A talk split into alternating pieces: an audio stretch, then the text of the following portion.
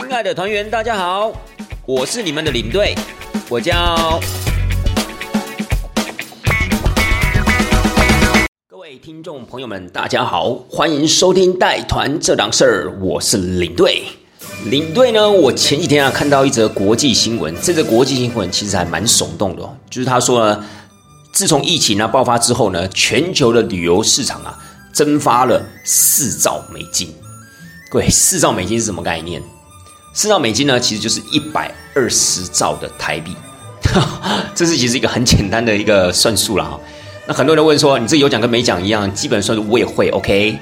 好吧，一百二十兆的台币是什么概念？所以我就稍微去搜寻一下，我们台湾呐，就是在这几年的平均的每年的 GDP 啊，大概就是落在二十二兆到二十三兆左右。所以你想想看，一百二十兆台币，大概就是。台湾这几年五年到六六年之间的一个 GDP 加起来就是一百二十二十兆台币，所以各位什么意思啊？你想想看，如果今天台湾是一间公司的话，也就是说这五到六年呢是没有对外营业的，收入归零这样的一个概念，就是一百二十兆台币啦。所以啊，各位其实这个真是一个很夸张的一个天文数字哦，但是。当然，它这里面有提到，就不仅仅只是指旅游业的一个损失啊。如果只是旅游业损失，怎么可能损失到一百二十兆台币啊？它这个损失哦，其实是从二零二零年开始到二零二一年的上半年所做的一个统计数字。那它也有提到，就是说不仅仅只有在旅游业，还包含了所谓的运输业啊、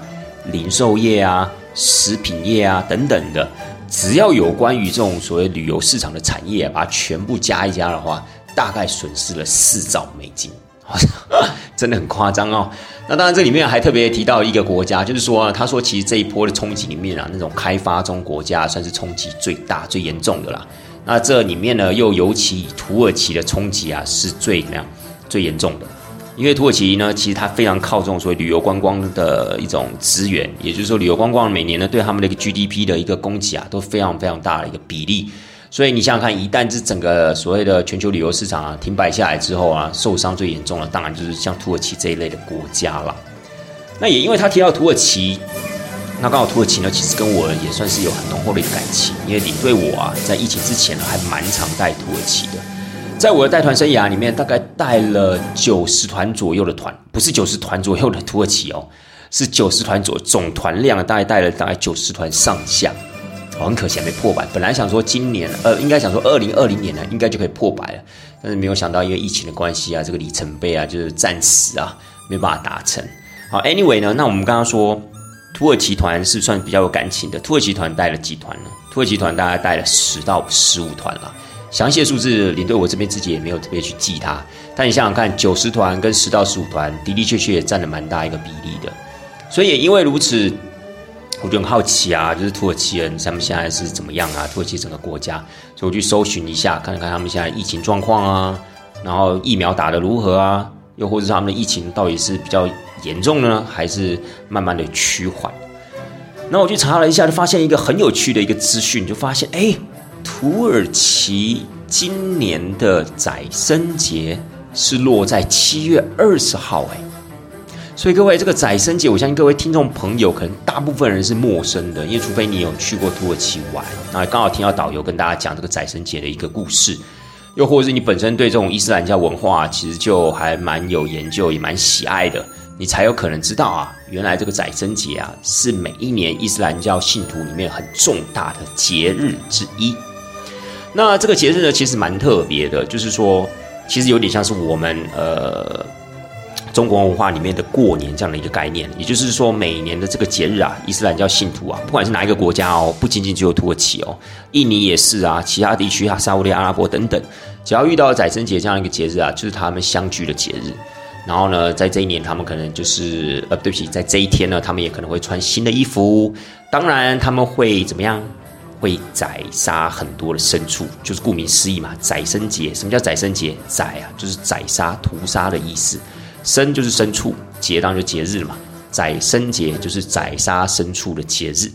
所以呢，以土耳其来讲啊，每年就是每年的这一天啊，都不管是在乡下啊或城市啊，都要宰杀很多的一个牲畜，来大家就是欢欢喜喜的庆祝这一天，呃，庆祝这个节日。那么这个节日也不是只有一天哦，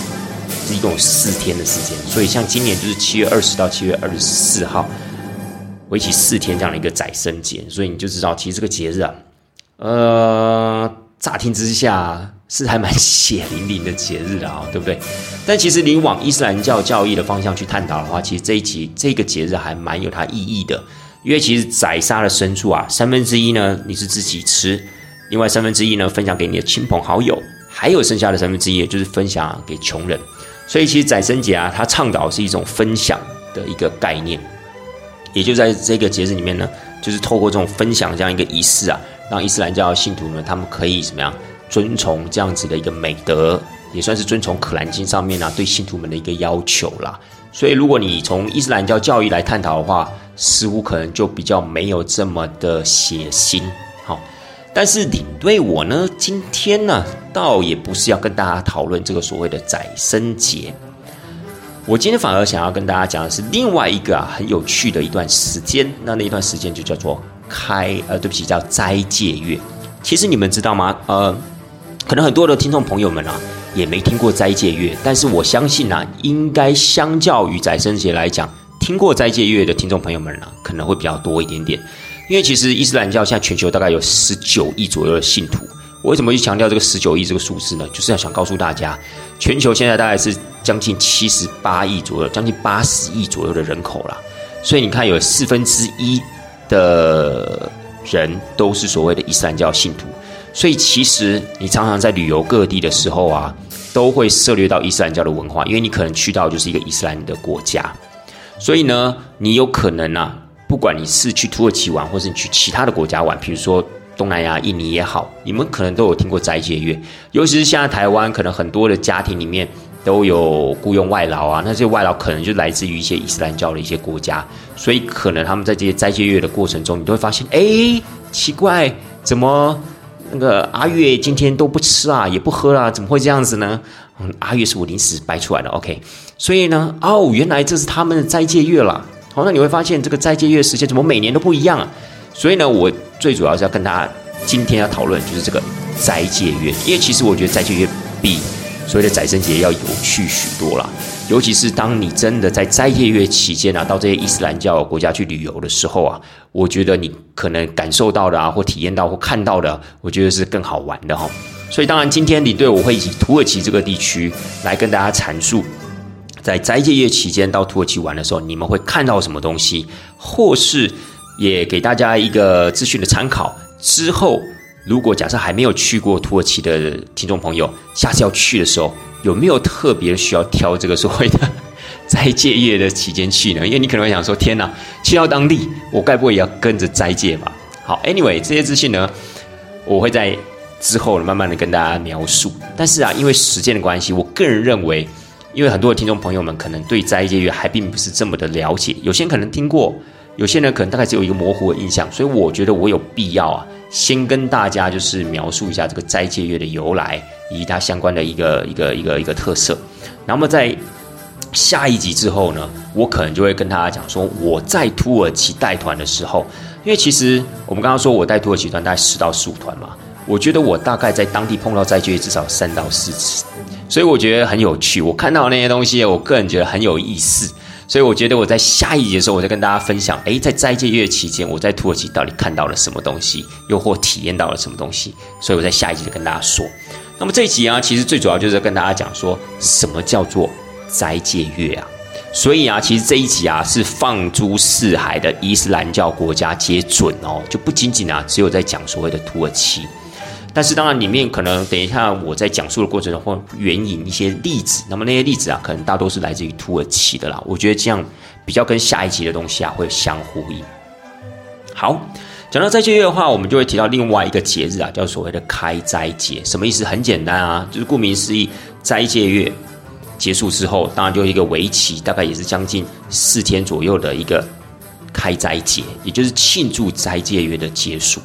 但是不管今天我们是一开始提到的宰生节也好，又或是我们刚刚提到的什么斋戒月啊，或是开斋节啊，各位这些其实它的日子啊，都是依据伊斯兰历的时间哦，好，伊斯兰历的时间就是不是我们一般用的所谓的西元的历法。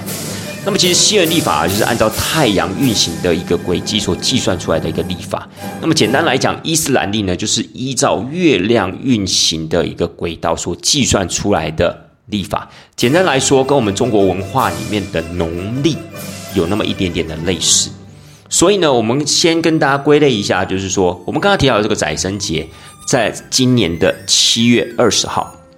因为我有说过，我刚刚。查到资料嘛，就是刚好查到这个资料。然后原来七月二十号，也就是明天，是土耳其不能讲说是土耳其，是整个伊斯兰教国家里面的宰生节。那么这个所谓的七月二十号，并不是每年的七月二十号都是，而是要用伊斯兰历每年的十二月十号。好，就是伊斯兰历每年的十二月十号是所谓的宰牲节。也就是说呢。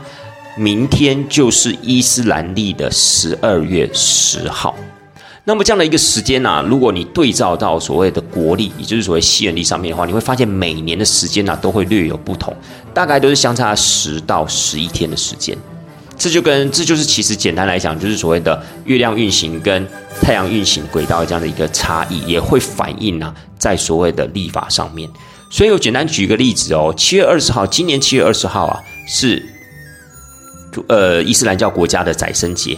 那么明年二零二二年就会变到七月九号哦，就是七月九号啊才会是伊斯兰教国家里面的宰牲节，所以会往前呐推十一天，好，会往前推十一天，所以这个也是差异。那可能就很多听众朋友会问啊，那领队你刚刚提到的斋戒月呢，我好像有听过，它是不是也是一个特别的月份，而且也是按照伊斯兰历？没错，它就是每年伊斯兰历的九月份。好，每年伊斯兰历的九月份，所以按照这样来推演的话，我要是记得没错，今年二零二一年它的一个斋戒月的一个时间，大概就是在三月还是四月那段时间，好像算应该是在四月了。好，应该在四月份的时候。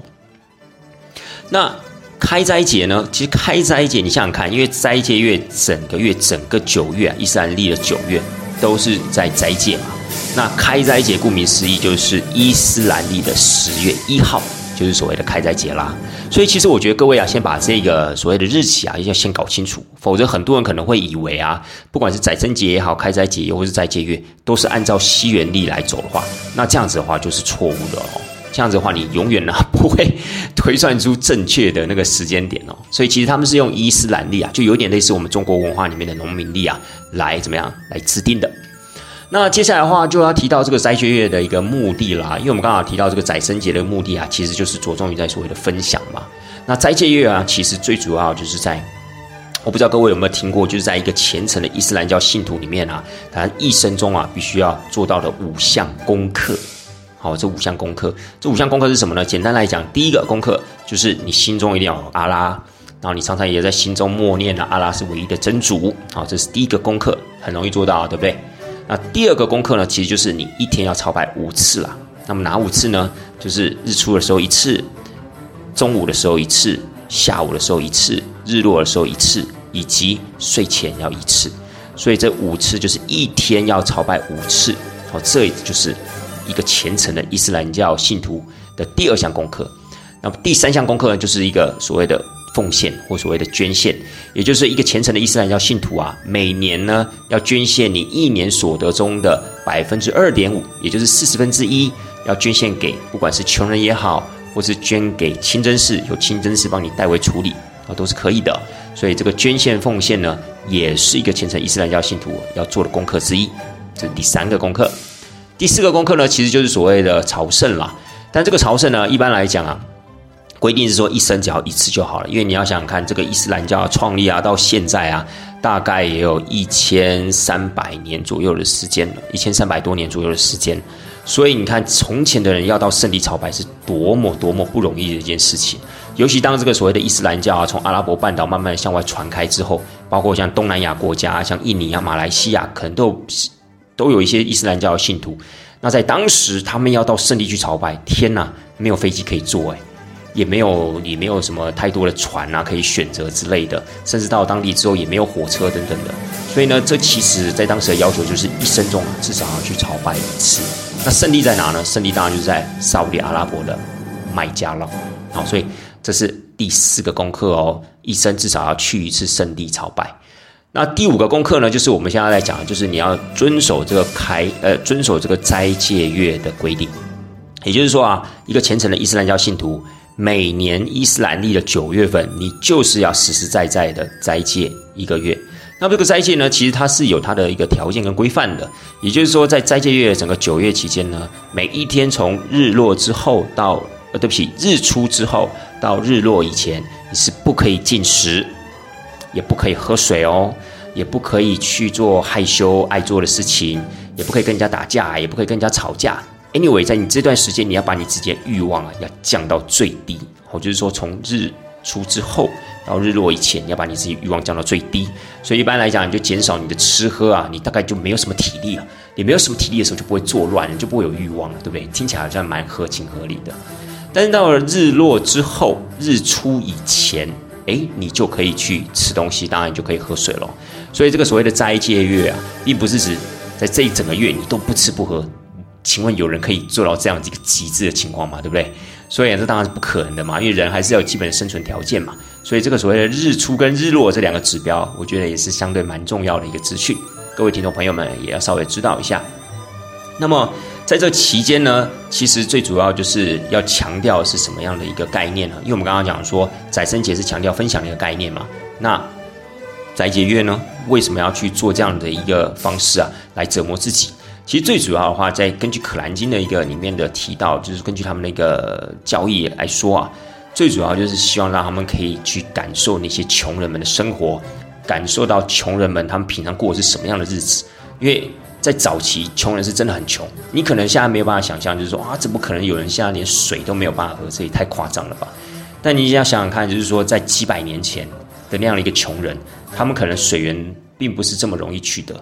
那更不要讲食物了，可能有一餐没一餐的。所以呢，当时呢，《可兰经》的教义呢，就是希望正常人你应该要去感受他们这些穷苦之人他们这样的一个感觉，你接下来你才会有同理心，你才会想要试着在平常正常的日子里面去帮助他们，去伸对他们伸出援手。所以这是最一开始的《可兰经》的一个教义，也就是。描述了为什么今天要有这样子一个所谓的斋戒月的一个过程。那当然，斋戒月之后就会延续所谓的开斋节。开斋节很，其实最主要就是庆祝斋戒月的结束。在那样一个过程中，就是说，哎，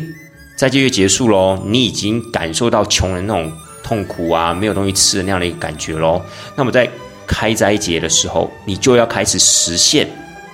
你的一个怎么样？一个诺言就是啊，我真的应该好好帮助他们，因为他们真的很辛苦。所以其实开斋节啊，其实最原始的一开始的方式，也就是说，在这个时候你终于可以怎样正常的吃喝了。那不要忘记，还是要适时把身边的食物啊，要分一些给身边的一些穷苦之人。所以这也是一个开节节、开斋节啊，一个很重要的一个概念。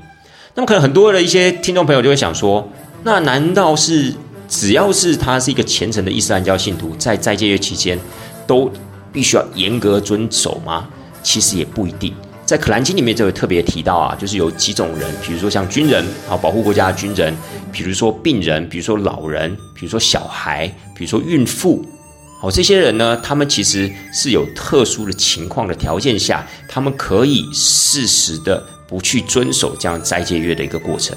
但是《可兰经》也有特别提到，你可以补回来的，你就要补回来。比如说，哦，我今天可能就是生病了三天。那这之后你要把这三天补回来。那如果有些情况呢是没有办法补的，那怎么办？那你可以用捐献的方式，你可以捐钱给身边的穷人，一样啊，可以弥补你在整个斋戒月过程中的一些小小的缺失，那是没有关系的。所以其实严格讲起来，这《可兰经》里面规范的还算是人性化了，没有说啊，你今天不管什么样的情况啊，都应该要这样做啊。那这样子其实我觉得会反而造成很大的一些伤亡。就是按照在以前的那样一个环境底下，我们刚刚以上提到的那些人，可能他们都需要大量的一个体力的付出，在斋戒月期间，如果他们真的生病了，又或是像孕妇不吃，那小孩子营养哪里来呢？所以其实在这种客观的一个条件的一个弹性底下，你是可以怎么样？是可以。弹性做调整的，甚至现在在一些比较开放的伊斯兰教国家，以土耳其来讲，它相对啊就是一个比较开放的伊斯兰教国家，甚至有很多年轻人根本是连遵守都不遵守。哦，他也没有特殊情况哦，他可能就说啊，我因为我是学生，学生必须要维持一个清晰的脑袋，然后他又必须要很怎样专注在课业上面，所以他可以不遵守所谓的所谓的斋戒月。当然了，其实，在土耳其这种开放的国家里面，他并没有去逼迫每一个人你一定要去遵从哪一样的功课，比如说，也有些人不朝拜的，好，也有些人不去圣地的，anyway 都有。因为其实它已经算是一个比较西化的一个国家了，但是当然它的一个伊斯兰教信徒的比例还是非常非常高。可是每一个人的虔诚的一个程度啊是有差异的。其实你要在适时的一个调整之下呢，基本上政府是不会加以干预。政府该办的活动会办，